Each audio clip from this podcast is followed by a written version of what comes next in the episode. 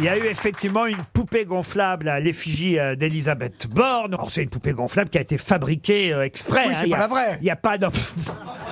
C'est pas la vraie, et surtout ce que je veux dire, c'est Non, qu'il n'y a, faudrait pas- l'empailler, en il y a plus, ça pas va. de poupée gonflable Elisabeth Borne euh, disponible dans le commerce. Détrompez-vous, Ah bon détrompez-vous, au Sexodrome à Pigalle. Il y a Marie-Ange Nardi en poupée gonflable.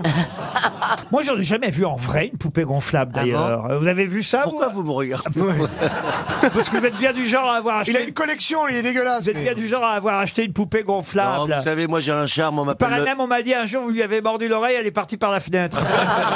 oui, Gérard, vous avez dû en acheter. Ouais, Gérard, c'est comment alors Mais le problème, j'arrivais pas à la gonfler parce que l'air repassait par les, les trous. Ah oui.